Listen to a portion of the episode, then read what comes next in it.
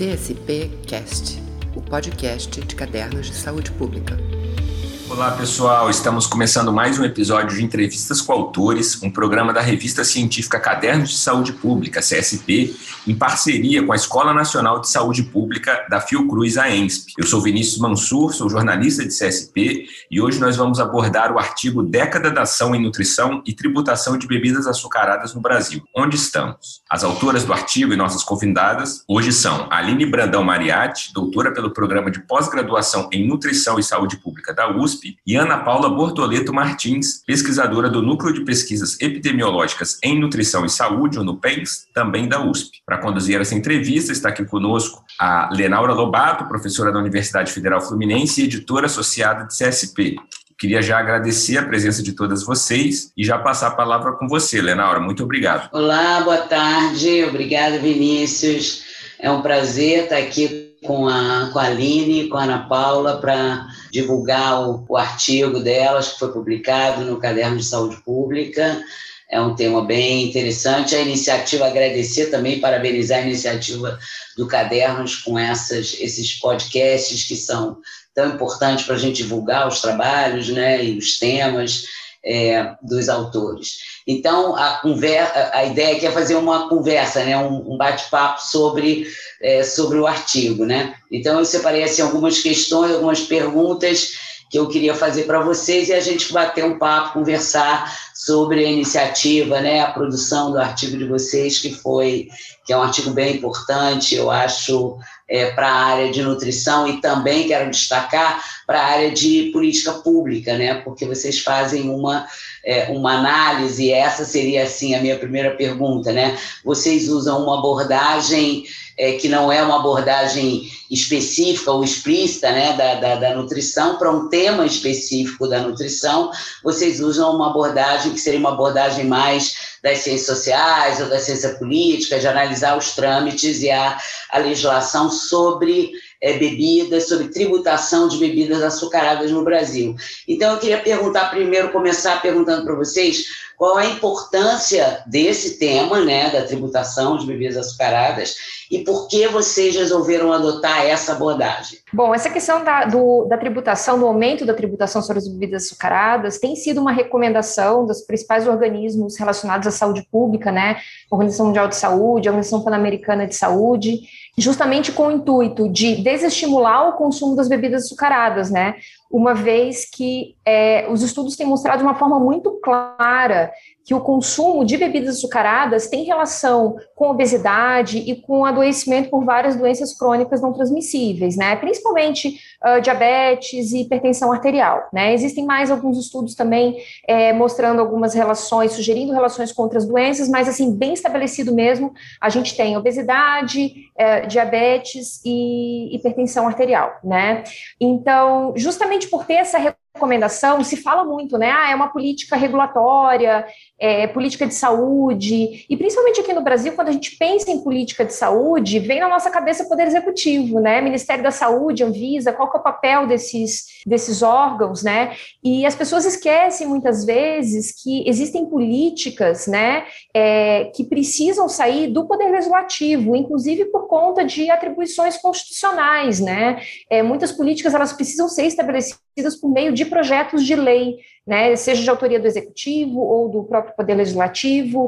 Uh, então, é importante é, é, voltar esse olhar para o Congresso Nacional, uh, justamente porque a gente fica naquela expectativa de que tudo saia do executivo, mas existem outras atribuições ali que acabam sendo é, é, é, não, não recebendo o mesmo, o mesmo destaque, a mesma atenção, né? E essa ideia da tributação, só para completar, essa ideia da tributação, a tributação tem que ser aprovada no, no, no Congresso Nacional, não é isso? Isso. Então, por ir... Ah, fale. É, é, porque, na verdade, né, é, para instituir um aumento sobre a tributação, isso é uma prerrogativa do Congresso Nacional, né? Ela precisa ser aprovada por meio de um projeto de lei. Então, não é possível fazer isso fora do Congresso Nacional, né? Pelo menos, assim, no caso de uma instituição de um novo imposto, né, sobre bebidas uhum. açucaradas, ele teria que se dar por meio de projeto de lei. É, acho que é isso, essa, esse destaque é importante mesmo, Aline, porque a gente tem várias formas de é, aumentar a tributação de produtos no Brasil, né? E uma delas, que é recomendada, inclusive, pela Organização Mundial da Saúde, é ter um imposto específico para esse tipo de produto, porque ele não só iria aumentar o preço, como também iria prever que a arrecadação é, desse imposto fosse direcionada para o Fundo Nacional da Saúde, por exemplo, ou para outros programas e políticas de prevenção da obesidade, potencializando ainda mais o efeito dessa tributação. Então, por isso que a gente achou relevante estudar essa abordagem que é, precisa realmente ganhar mais destaque, mais visibilidade e sensibilizar outros atores que não só quem já está na área da saúde, mas também é, de, outras, de outros setores da economia, principalmente, que é, obviamente, diretamente afetada por esse tipo de política. Ótimo. E aí, gente, é, vocês analisaram os PLs, né, as propostas de lei que estão tramitando, que é, é, passaram né, é, no, no, no Congresso Nacional recentemente. Aí eu queria que vocês falassem um pouquinho sobre, sobre esses projetos, sobre esses projetos de lei, ou PLs, né, como a gente chama normalmente, e eu tinha muito interesse em ver assim que vocês falassem um pouco sobre os conflitos entre eles, diferença, porque o PL é uma iniciativa, um, um deputado vai lá e apresenta, né? É, um projeto de lei. Então, como é que funciona isso nos projetos que vocês analisaram, né? E também se é possível detectar isso também a gente pode até falar depois alguma tendência, né, de do Congresso Nacional em relação a esse tema da tributação de, de bebidas açucaradas. Mas antes disso, eu queria pedir a vocês para fazer uma coisa, porque tem muita gente que é, é, é, é, público comum, vamos dizer assim, e eu também sou nesse caso, que vocês falassem um pouco o que, que é bebida açucarada, na verdade. O que, que são essas benditas bebidas açucaradas, antes de vocês esclarecerem, responderem essa segunda pergunta. Uhum. Vamos lá. Então, na verdade, as bebidas açucaradas né, são aquelas bebidas adicionadas de açúcar. Eu acho que o exemplo mais comum da gente citar é a questão do refrigerante, né? Que basicamente a gente tem ali um, água adicionada de xarope, né? De, de açúcar, corantes e, e uh, conservantes, né, aditivos, né, mas também entram na categoria das bebidas açucaradas, por exemplo, os sucos tipo néctar, né, porque eles têm um percentual relativamente pequeno de polpa de fruta e uma grande quantidade de açúcar adicionado, é, bebidas energéticas, por exemplo, bebidas esportivas, né, então existe um, um, amplo conjunto de bebidas que a gente pode considerar bebidas açucaradas, né? Ou seja, não, aquelas bebidas que às vezes a gente acha que são boas bebidas, não são necessariamente boas bebidas, é isso que você... Não necessariamente. Então, por exemplo, às vezes um chá, um chá pronto, né, que a gente consegue comprar hoje com facilidade no supermercado, né, ele muitas vezes acaba se encaixando na bebida, na categoria de bebida açucarada, porque ele tem uma adição de açúcar muitas vezes equivalente ali ao do, do adoçante, né. Achocolatados, uh, seja chocolatados em pó ou já prontos para o consumo, alguns iogurtes, e aí, nessa questão dos projetos de lei que hoje estão em tramitação, é, a gente tem não há um conflito entre eles, todos acabam indo, uh, pelo menos aqueles que visam aumentar a tributação, eles vão meio que na mesma direção, né? O que teria de mais diferença entre eles seria a quais bebidas esses, esse aumento de imposto se aplicaria, né? E uma coisa importante da gente falar também sobre a questão do aumento da tributação eh, sobre as bebidas açucaradas, né? É que ela segue muito a questão do, do, do, dos moldes do que foi feito no pro tabaco, né? Porque as bebidas açucaradas, na verdade, elas não são um produto essencial para a nossa alimentação ou para o nosso dia a dia, né? Então, assim, se a gente precisa cortar uma coisa extra, normalmente o mais fácil da gente cortar é justamente ali o, o refrigerante, o refresco em pó, né? Esse tipo de produto. É, e aí, é, uh, seguindo essa linha da não essencialidade do produto, né, é que se parte do princípio, olha, a gente pode aumentar o preço para desestimular o consumo, porque isso não vai ter um impacto negativo para a saúde da população, né? Muito pelo contrário, o impacto acaba sendo positivo justamente por não ser necessário. E, ao mesmo tempo, acho que é uma coisa que é importante da gente falar: é, existe um lobby muito grande da indústria contra o aumento da tributação sobre as bebidas açucaradas, claro, porque aí tem, é, é tem um impacto econômico muito grande sobre isso, né? E, uh, e, o que eu acho interessante trazer é que um dos argumentos usados pela indústria é que você aumentar a tributação sobre a bebida açucarada é você tirar a liberdade do consumidor. E é justamente o contrário, na verdade, você mantém a liberdade do consumidor, você não está proibindo ele de consumir e, nem nada disso. Você simplesmente torna o produto um pouco mais caro, né? E faz com que a pessoa é, repense ali o padrão de compra dela, né? Uma família que às vezes compra, vamos supor, 5 litros de refrigerante semana, talvez passe a comprar dois e meio, três, né? Então, é, você não tira o direito e, ao mesmo tempo, do ponto de vista individual, pode ser que não faça muita diferença, mas do ponto de vista macro, pensando na população como um todo, né? A gente já tem alguns estudos de impacto, né, Ana, do México, Barbados, que foram países que já é, instituíram esse aumento de tributação, e do ponto de vista populacional, é, ele tem efeito sim na redução do consumo das bebidas açucaradas, né? E muito provavelmente também ganho sobre a saúde da população nesse sentido. Isso, isso impacta, Aline, sobre diferenciais de renda?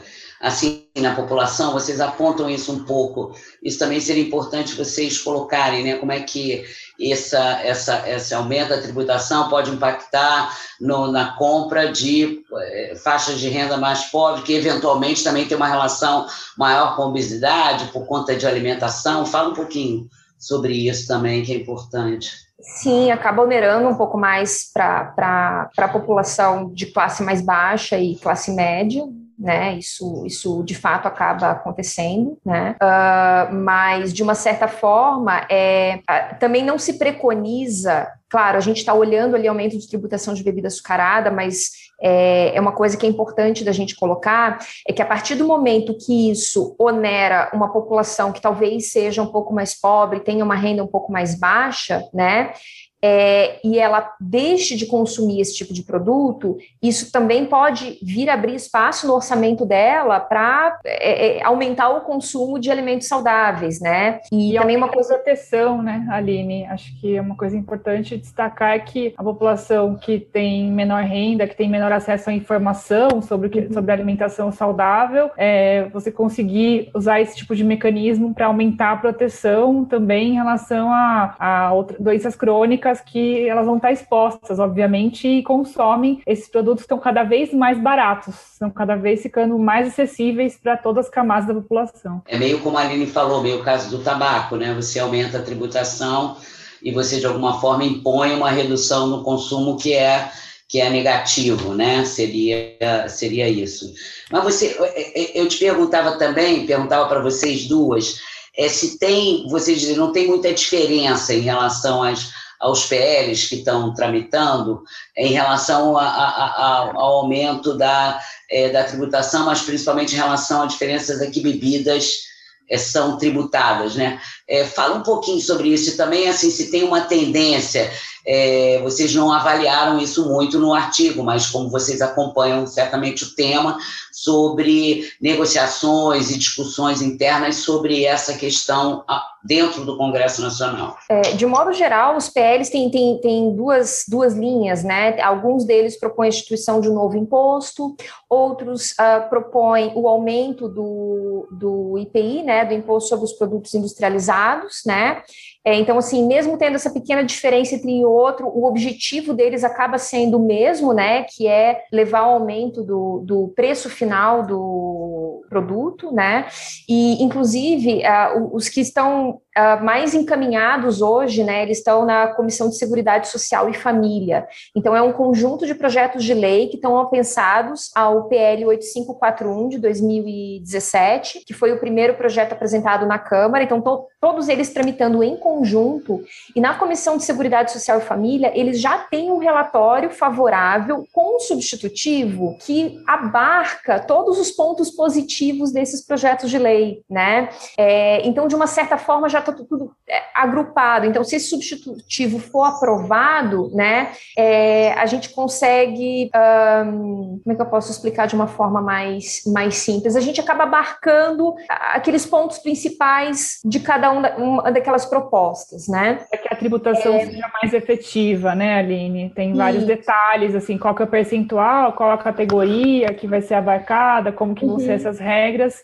E aí existe já a proposta que é, digamos assim, seria a que mais traria proteção para a saúde pública. Mas, apesar disso, acho que a tendência é que é, o processo é, ande muito lentamente ou não ande, né, Aline, por conta das. Qual seria essa proposta, Ana Paula, que você está falando que seria mais positiva, vamos dizer assim, do ponto de vista é, da saúde pública? Seria uma proposta que inclui a maior, a maior número de categorias de bebidas açucaradas, porque alguns excluem, por exemplo, achocolatados pelo lobby da indústria de lácteos, não querem que achocolatados sejam tributados. Outras colocam um valor de açúcar para é, estipular o imposto, e na verdade a intenção é que qualquer bebida adicionada de açúcar tenha o imposto uhum. e que a gente tenha a, a, a previsão para direcionar o, o, valor arrecadado para o Fundo Nacional de Saúde, como mencionei antes. Nem todas as propostas prevêem essa, é, essa o direcionamento do recurso arrecadado. Então, seria essa. Uhum. A Organização Mundial da Saúde recomenda que a tributação é, seja estabelecida a um ponto que aumente o preço final das bebidas em 20%. Essa seria a estimativa ideal para você conseguir é, provocar a redução do consumo dessas bebidas e uh, ter um impacto na prevenção da obesidade. E então essa seria a, a, nossa, nossa meta. As estimativas que a gente tem hoje é, são de que essas, esses projetos de lei não necessariamente vão chegar a esse aumento final de 20%, porque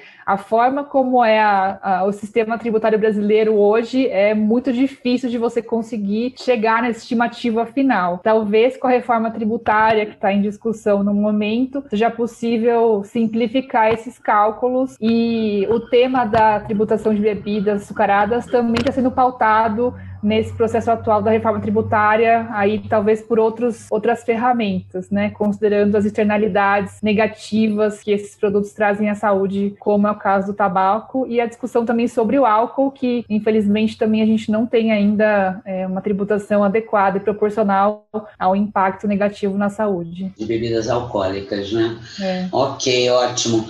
Olha só, outra pergunta que eu tinha para vocês é o seguinte é, vocês falaram dessa coisa da tributação, né, da, da, do percentual, vamos dizer assim, razoável, né, é ótimo, razoável pela recomendação da OMS.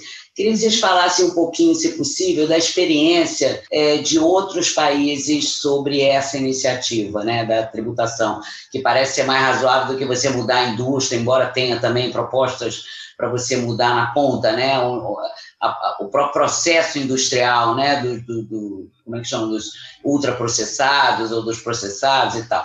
Então, a tributação seria um caminho. Eu queria que vocês falassem um pouquinho dessa dessa iniciativa em outros países? Alguma coisa vocês citaram uhum. aí de outros países? Queria que vocês contassem um pouquinho essa história para gente. Sim, claro. É, bom, seguindo as recomendações da OMS, é, vários países estão é, buscando avançar com medidas para desestimular o consumo de alimentos não saudáveis, ultraprocessados e as bebidas açucaradas têm sido um dos focos prioritários, porque a Aline já disse, como a gente já tem assim, um conjunto de evidências muito claro, muito muito é, inquestionável sobre o impacto negativo na saúde. Então, o México é um país que a gente destaca sempre porque ele foi um dos pioneiros a aprovar o imposto sobre bebidas açucaradas de um peso por litro. Isso não impactou no aumento de 20% do preço, como recomendado na OMS, porém, é, teve sim um impacto é, positivo com a redução do consumo de bebidas açucaradas e um,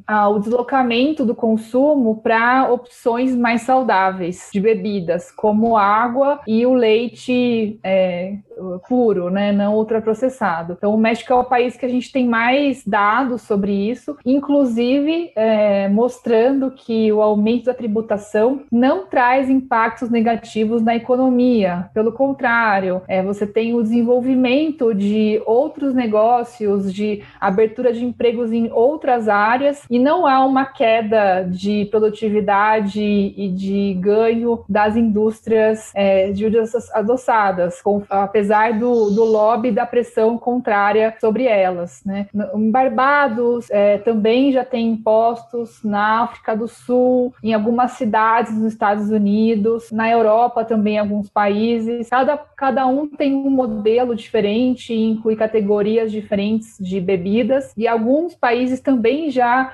avançam em é, prever impostos para outras categorias de alimentos que não só bebidas açucaradas, considerando que é necessário olhar para essa, esse, esse, conjunto aí de produtos não saudáveis e garantir que o, a, a população não vá fazer a escolha de substituição para o caminho de continuar não sendo saudável. Então, acho que eu diria que aqui na América Latina a gente tem exemplos de vanguarda para o resto do mundo, porque são exemplos que é, conseguiram é, ter um aumento relativo dos preços considerável. Né? O Chile também é, já aprovou essa medida.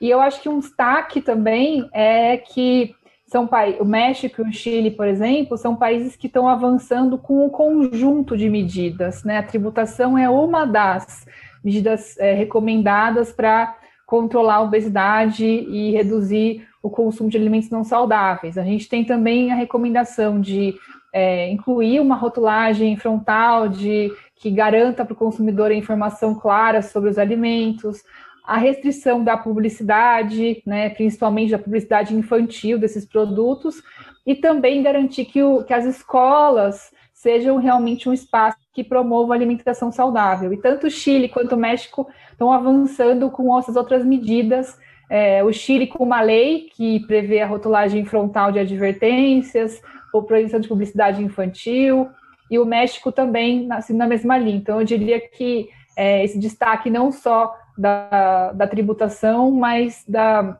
da importância da regulação de todo o ambiente alimentar, né, como a gente costuma chamar, né, o espaço que é, a população se relaciona com os alimentos e a importância de fazer com que a escolha mais saudável seja mais acessível, tanto economicamente, quanto em relação ao estímulo de consumo, quanto à oferta na escola e por aí vai.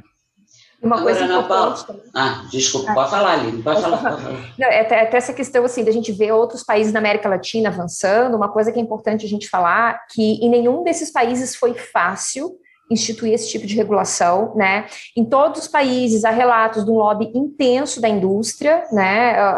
É, é um desafio muito grande essa oposição, porque tem interesses comerciais muito poderosos uh, envolvidos, né? Deixa eu te interromper, deixa eu te interromper, Aline, que é exatamente esse ponto que eu ia perguntar para a Ana ah. Paula. Que a Ana Paula dizia assim, não tem perda é, de produtividade, cria-se emprego em outros lugares, é, diminui o problema de saúde pública, não tem perda econômica, ou seja, é um jogo de ganha-ganha, assim, todo mundo ganharia nessa situação. Por que, o que, que explica, então, já que você está falando de lobby, esse lobby tão poderoso, assim? Porque porque de uma forma.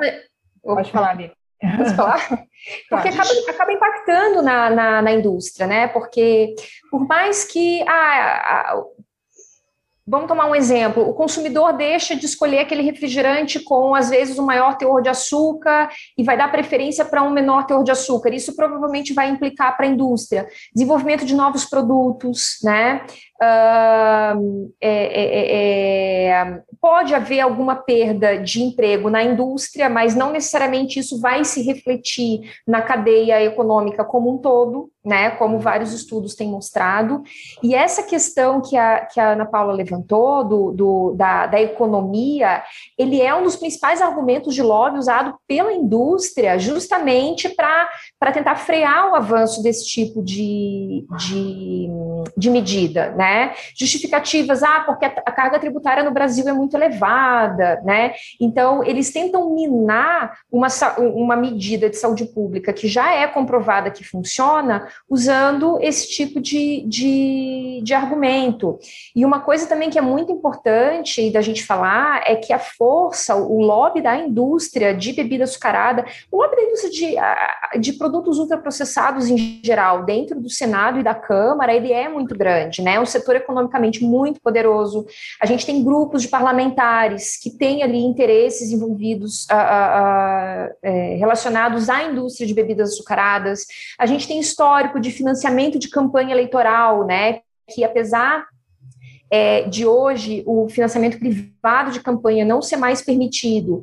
É, existem parlamentares que já foram no passado financiados por esse setor industrial e que a gente percebe que hoje eles continuam atuando favoravelmente é, é a, a, esse setor, né? E existe um grupo muito pequeno de parlamentares que genuinamente veste a camisa da saúde pública e que, e, e que defende realmente o interesse da saúde pública, né, da população, do cidadão, né, e, uh, e, fortalecimento do SUS, tudo isso. Então, é uma pauta, essa é uma pauta que é muito concentrada em alguns parlamentares que têm um mandato mesmo pautado nisso, e ao mesmo tempo a gente tem lá aquele grupo que é muito voltado para as questões econômicas e acaba uh, uh, se deixando levar pela, pela pressão do, do, setor industrial, né? E também, Aline, eu acho que é, são duas principais questões que o setor é, produtivo, as associações que representam né, esses interesses é, são é, radicalmente contra e trabalham para minar qualquer iniciativa de tributação. Uma é que é um setor econômico que quer maximizar, os lucros a qualquer custo. Então, qualquer iniciativa que venha a é, ter algum tipo de impacto nos lucros, seja ele de curto prazo, seja ele qualquer, de qualquer maneira, eles vão reagir, vão ser contra. E a segunda questão, eu acho que tem a ver com, uh, ao se ter uma tributação desses produtos, existe uma, um grande impacto na imagem, na marca dessas empresas, que se colocam muitas vezes como sendo parte da solução, que vão contribuir para que essa. É, que a questão da obesidade se, é, seja resolvida. Então, ao tributar, você está colocando uma marca de que aquele produto não é saudável, que essa empresa não contribui para a solução. E aí, por isso, eu acho que isso pega muito é, no, na questão central do negócio dessas empresas e elas vão continuar reagindo, é, mesmo sabendo que o impacto nas contas no final da empresa, elas vão conseguir se equilibrar. Ótimo. Então, nós estamos chegando aqui ao final do nosso, do nosso podcast. Uma última pergunta. É porque o Brasil tem uma experiência grande né, em segurança alimentar, políticas muito poderosas né, foram criadas e desenvolvidas nas últimas décadas no Brasil e a gente pode se orgulhar disso, apesar dos rateios recentes, né, que a gente espera que sejam breves e que a gente consiga retomar essa potência no, no sentido de uma segurança alimentar e, e, nutricional mais poderosa. E aí eu queria perguntar para vocês, por último, como é que é o panorama hoje dessa década é, é, da ação em nutrição? Né, que é uma que vocês colocam isso, inclusive está no título do artigo, né, em relação ao consumo de bebidas açucaradas e também a obesidade, que é um dos objetivos da, é, da ideia da tributação, né. E já adiantando, agradecer muitíssimo a participação de é, de vocês, foi muito bom. Mas vamos lá. Bom, eu acho que, na verdade, é, praticamente nada foi feito, né? Apesar do Ministério da Saúde ter uh, estabelecido uma série de metas e, e ser signatário, enfim, é, praticamente nada foi feito. A questão da redução do consumo de bebidas açucaradas era uma das metas, né? Houve, de fato, uma redução do consumo de bebidas açucaradas, a última pesquisa de orçamentos familiares mostrou isso, mas não tem relação com nenhuma política pública é, voltada para esse objetivo. Né? A gente ainda não sabe por que, que isso aconteceu, existe aí uma suspeita de que possa ter relação com a própria crise econômica e, e, a perda de poder aquisitivo da população, né? Mas não foi algo intencional, né?